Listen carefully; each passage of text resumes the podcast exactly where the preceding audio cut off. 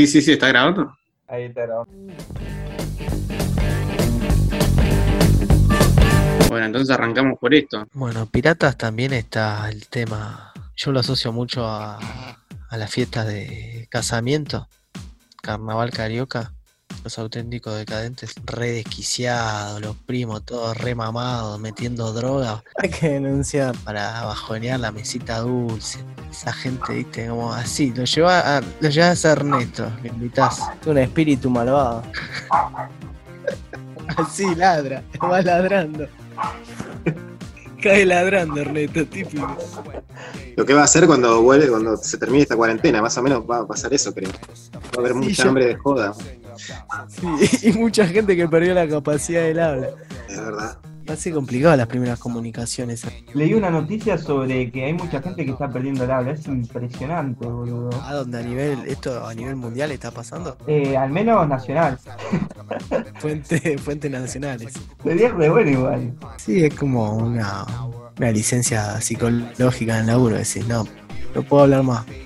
Pero ¿cómo le decís? Y lo, lo gesticulás. Pueden entender que te quedaste sin voz nada más. Sí, bueno, pero cuando perdure la, la situación, vamos a empezar a ser conocidos como el país y los habitantes que perdieron el habla.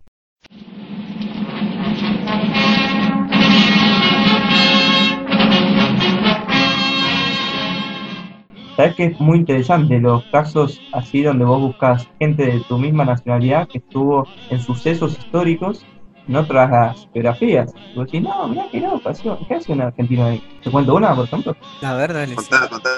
la Mona Lisa. ¿Vieron la pintura de, de Miguel Ángel? Sí, sí. Es de Da Vinci, pero sí, la vimos. Ahí la Mona Vinci. Sabía que estaba en Italia la pintura y un doc- doc- ah porque no mentira no estaba en Italia estaba en Francia estaba en Francia y un argentino y un italiano robaron la pintura Ah, la había escuchado esa. ¿Viste Ahí está Franchella involucrado ahí, ¿no?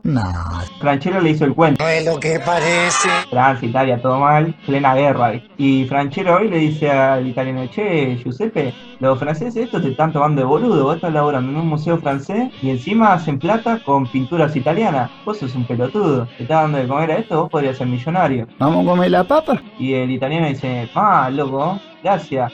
Bueno, resulta que agarra el italiano, se roba la pintura, a los dos días lo atrapan y le dicen, che, vos te robaste una pintura. Y el loco dice, sí, bueno, pero lo hice por un acto patrio. No, no, ¿qué acto patrio? Vos vas va a represo. Y estuvo un año preso y después che, posta que era un acto, un acto patrio. Estalla ahí la Primera Guerra Mundial, ¿viste? Dicen, che, posta, este chabón hizo un acto patrio, quiso recuperar la pintura. Y lo liberan. Mientras tanto, Franchella lo que hizo, en el momento que el italiano roba la pintura, se pone a hacer copias, copias falsas, pero así de buena calidad, de la pintura. Y entonces el chabón vendió las 10 pinturas falsas a 10 coleccionistas, diciéndole que era la pintura robada. Pero claro, no era la pintura robada. Entonces vende las 10 pinturas como si fueran la posta y se llena de plata. Y después no le dieron nunca más a Franchella. Hasta el año pasado que empezó a ser casado con él. Tremendo. Hay que denunciar. Un acto patrio, Hay que denunciarlo. Es un espíritu malvado. como el que se viene ahora, ¿no? Ahí está. Está mostrando el Ecuador. Hay que denunciarlo. Vamos a comer la papa. Hay que denunciar. Yo lo tengo montado celeste y blanco porque yo amo a la Argentina y además acá nació el Diego Bueno, hay algo muy loco con Blackside que en el primer capítulo, porque vos decís, bueno, tremenda guerra, pum, pam, qué sé yo. Pero después, bueno, aterrizan, van a la, a la playa y ahí, viste, baja un par de cambios la, la serie. Que sí, bueno, lógico, está empezando. Y sabes que después, en el momento así que es más, más tranca, hay un montón de información que es re interesante. Por ejemplo, en un momento hay dos piratas y no tienen más, más guita, ¿viste? Y bueno, en medio que se le empieza a hacer toda una sublevación adentro del barco, y entonces vos decís, uh, se le, se le, se le repudre todo. Y van a la playa, hablan ahí con medio de la gente de la ciudad, hablan con unos preta- prestamistas para que le den un poquito de guita y bueno, poder ahí endulzar a la tripulación y que no se le, no se le amotine. Y bueno, entonces ahí ya, eso mismo empieza a mostrar ahí como toda una etapa más política de los piratas de, de la serie, que vos decís, che, está bueno esto, porque o sea, ya la, guerra anterior, arriba del barco, fue impresionante, fue como, guacho, nunca me había puesto a pensar en cómo es que se caguen a tiro y a, a- a cuchillazos arriba de un barco, ¿viste? Porque son tremendos barcos, son gigantes, o sea, uno se imagina un bote, ¿viste? Y por el otro lado, cuando aterrizan, empiezan a ver toda esta cuestión, continúa la política, todos los, los quilombitos que se armaron arriba del barco, porque, bueno, nada, está todo mal, vos me metiste un ñañapi arriba del barco, ahora sabes qué, volvemos a la playa y te la voy a devolver. Y así con todo, ¿viste? Y el tema de la guita, ahí, central. Y entonces están ahí en la ciudad y agarra y, bueno, empieza a buscar plata para poder endulzar la tripulación. A mí ahí me llama la atención un par de cosas. Primero que en Vikingos esto también aparece. De la inteligencia. Y vos decís, para, loco, tanta inteligencia en los vikingos. Y es raro, ¿viste? Y yo hice investigar un poco sobre los vikingos y la verdad que no lo hice nunca. Por eso no, no quería hablar de los vikingos. Pero sí me sirve para ejemplificar una cosa acá. Que tanto en los vikingos como en los piratas, aunque los piratas son más recientes, en No te casos, podemos decir, no, no, digo los piratas de, de Black Sails al menos, ¿no? Es decir, estos Sí, piratas sí, ya sí. De, de las flotas inglesas, los galeones. Entonces, en ambos casos hablan de inteligencia, hay mucha disputa política que yo no niego que haya habido disputa de poder históricamente, digamos, ¿no? Es decir, desde la primer eh, comunidad que empieza a sociabilizar un poquito, bueno, seguro que empezaron a disputar ahí. Pero lo loco es que se les ocurra plantear tanta lucha política, ya decir, pará, loco, decir, es tan compleja como la, la sociedad de hoy. O sea, lo único que cambió fue la tecnología, pero el nivel de complejidad de política y de locura que tenían en los vikingos, los piratas y hoy, la legislatura es lo mismo. Solamente cambia que en vez de barcos usa Zoom. Ahí ya me pareció sospechoso, como pará, loco, tantos años y no hay un incremento ahí de, de complejidad. Es raro. Entonces yo dije, bueno, ahí debe ser que los directores, guionistas, cineastas le están metiendo mano, ¿viste? Para hacerlo un poco más interesante y que parezca más similar Son a... soviéticos. Sí, o bueno, por lo menos, ¿viste? Como que estudiaron un poco la mente y dicen, che, a la sociedad de hoy, del siglo XXI, le gusta más si le ponen este mambo, ¿viste? Es algo medio inherente también a como a, a- a- a la humanidad capaz. Y atemporal. Como decir, ¿no? Se me ocurre, no sé. ¿Qué sí? ¿Cómo? No entendí. No entendí. No, yo tampoco. Porque ahí hay una cosa loca también. ¿Sabes por qué lo digo? Por el léxico. Es muy distinto el léxico que podían manejar poner los vikingos al que utilizamos nosotros hoy y el que habrán utilizado los piratas. Vos sos un lingüista total. Y, y- pero es raro, digamos, el mismo, la misma lógica de política, mismo pensamiento político es tan traspolable, digamos, de los vikingos, de los piratas, acá, hoy, siglo XXI. Misma complejidad, si ni siquiera usamos las mismas palabras, digamos. Shakespeare hablaba ahí con un montón de palabras todas raras, dificilísimo, todo no se entiende nada, Está bien, pero hay y rosca. va a pensar igual que yo. Y pero alta rosca había ahí siempre, ¿eh? que este se la vamos a dar, que este te quiere matar a tu viejo, que este no, más cosas que no puedo decir porque me desmonetizan todo el coso este, más YouTube, todo mal con YouTube, todo mal. No sé cuál es más compleja que cuál, porque la verdad, si vos le escuchás hablar a Shakespeare y me escuchás hablar a mí, claramente te vas a inclinar más por Shakespeare. Sin embargo, es raro. es- o sea, pasamos de Shakespeare a esto. el, el personaje de- de- del país, este, ¿no? El- la- un poco el, el estrato de lo que vive el país, este, ese, pintadito. Víbora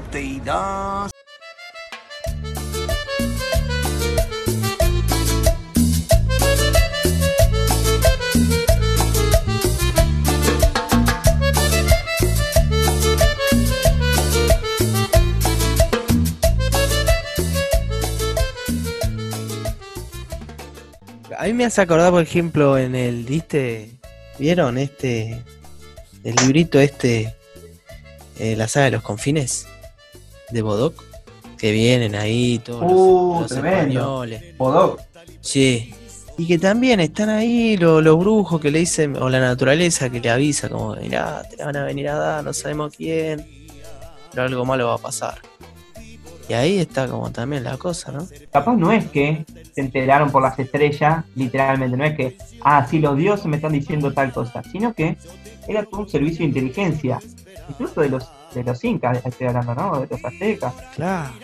Le llamaban los dioses al contacto, ¿no? Es decir, sí, Dios, Dios me está diciendo tal cosa. En realidad no es Dios, es un tipo que está espiando en la colina, digamos, y que ese, eh, se comunica con el que está en una tarima en la punta de la playa, y el de la playa dice, che, se están acercando unos barcos, una cosa rarísima por el mar, le comunica al otro.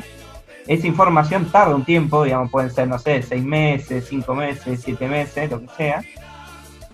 Y ahí dice, bueno, en siete meses más o menos van a estar llegando acá. ¿Cómo sabes? Y me lo dijo Dios.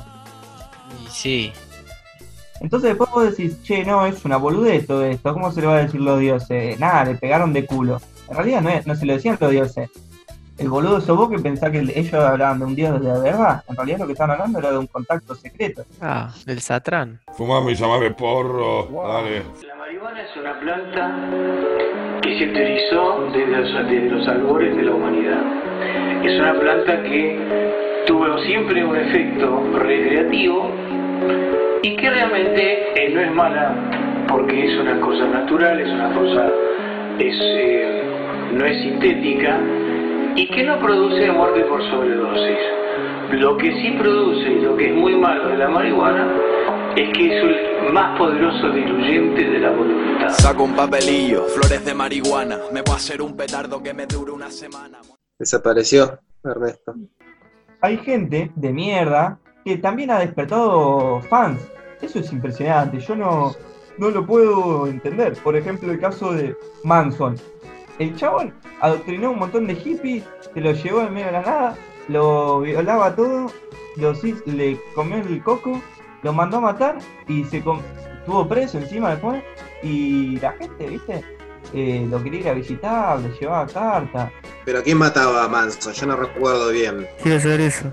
¿Cuáles eran sus víctimas? ¿A quién mató? El loco empezó a matar así gente que tenía plata, o sea, mataba a cualquiera, ¿viste? A alguien que tenía un terreno y donde se iban a quedar lo mataba, eh, mataba con lo que tenía quilombo, yo qué sé, y después empezó a matar gente que tenía plata para quedarse con la plata. Hasta ahí todo bien. El tema es que después, el tipo, para que no lo incriminen, firmaba como si fueran los panteras negras, mata a uno, mata a otro. Nadie lo perseguía, el loco. Y el chabón mientras tenía una secta de 60 desquiciados que lo seguían, la, la prensa, todo, perseguían a los Panteras Negras. El Estado no le dice nada, sí, vos hacelo, tranca, te quedás con toda la plata, tenés esa secta, yo no te digo nada, vos hacelo tranqui. Total, a mí esto me rinde para perseguir a los Panteras. Bueno, hace algunos años atrás, yo recuerdo que lo usaban como, como un símbolo de antisistema. Parches, así, en la mochila, con la cara de Charles Manson. Claro, porque Eh, mataba a los chetos. No, no, no, no, no, no tenía esa referencia así tan, tan presente al Carlos Manson. Yo pintaba parches para recitales, para venderlos en los recitales y aparecían dentro de los modelos. Zarpado. ¿Qué, qué sectores reivindicaban? Punkis de que. Creo que Fan People era, ¿eh? Vive en el medio del campo, a plenas orgías ahí, gastando de loco, meta droga, no sé qué, no labura, re tranqui en el paraíso, y después va y mata a un par de ricos y, y lleva la plata, no jode a nadie. Pero claro, mientras tanto en las ciudades lo venían usando como, che, este, eh, vamos a poner que todo esto lo hace la pantalla negra y le sería para perseguir. Yo no sé, hasta ahora, ¿sabes que estoy pensando? Que para mí hasta capaz era un, un policía yankee y estuvo todo pensado. Y suena, suena convin... Yo compro. eh. No sería la primera vez, ¿no? Que los yankees hacen algo así. Ahí de bolita desaparece, qué grande, chaval. Le pegó a la cámara nomás. Y bueno, pero porque se esconden ahí atrás. Se la ponen loca la cámara. Se la ponen loca y, y se fijan ahí atrás. Y bueno, se nos va terminando el tiempo acá a la audiencia. Tres horas de programa lleva.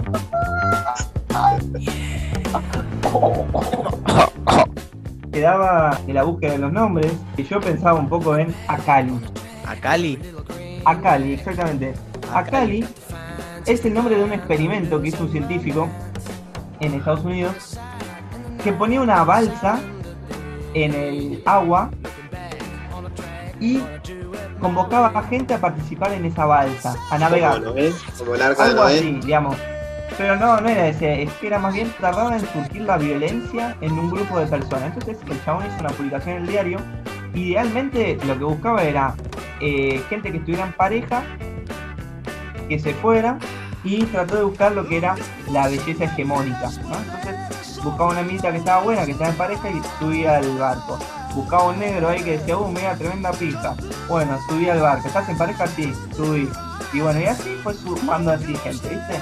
Entonces el chabón lo que flasheó era, bueno, vamos a pasar un par de meses arriba en el negro océano, no ven más la costa, nada.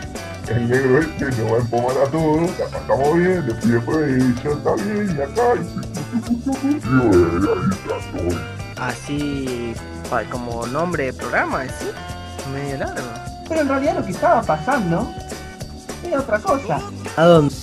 Arriba de Acali, quilombo, no había lugar, imagínate una balsa garchando, es un, un quilombo, encima todo al mismo tiempo. Entonces nadie garchó. Y lo más loco es que tampoco surgió la violencia. Él pensaba que se iban a matar entre todos. Y en realidad no. ¿Y qué pasó en la balsa? Nada, se hicieron muy amigos, porque le resulta que mucha gente venía escapando de situaciones de- abusivas de casa, eh, de deudas, y luego como que empezaron a hacer una, una ronda de catarsis, viste, a tratarse bien, que sé yo, y, "Eh, vos sos re piola, sí, vos también, bueno, seamos amigos. Amigo, y el único que no se hizo amigo de todos quedó del orto, fue el físico. El. Científico, sí. Y que es una buena burla, digamos, ¿no? Porque es una buena metáfora de lo que estamos haciendo nosotros, además de navegantes, eh, experimentales, eh, bla, bla, bla, burlando del científico que hay detrás de todos nosotros. ¿Quién sería el científico? ¿El que creó Zoom, por ejemplo? Lo dijiste vos, no lo dije yo. Ha convencido. Exactamente. La Matrix. La ma-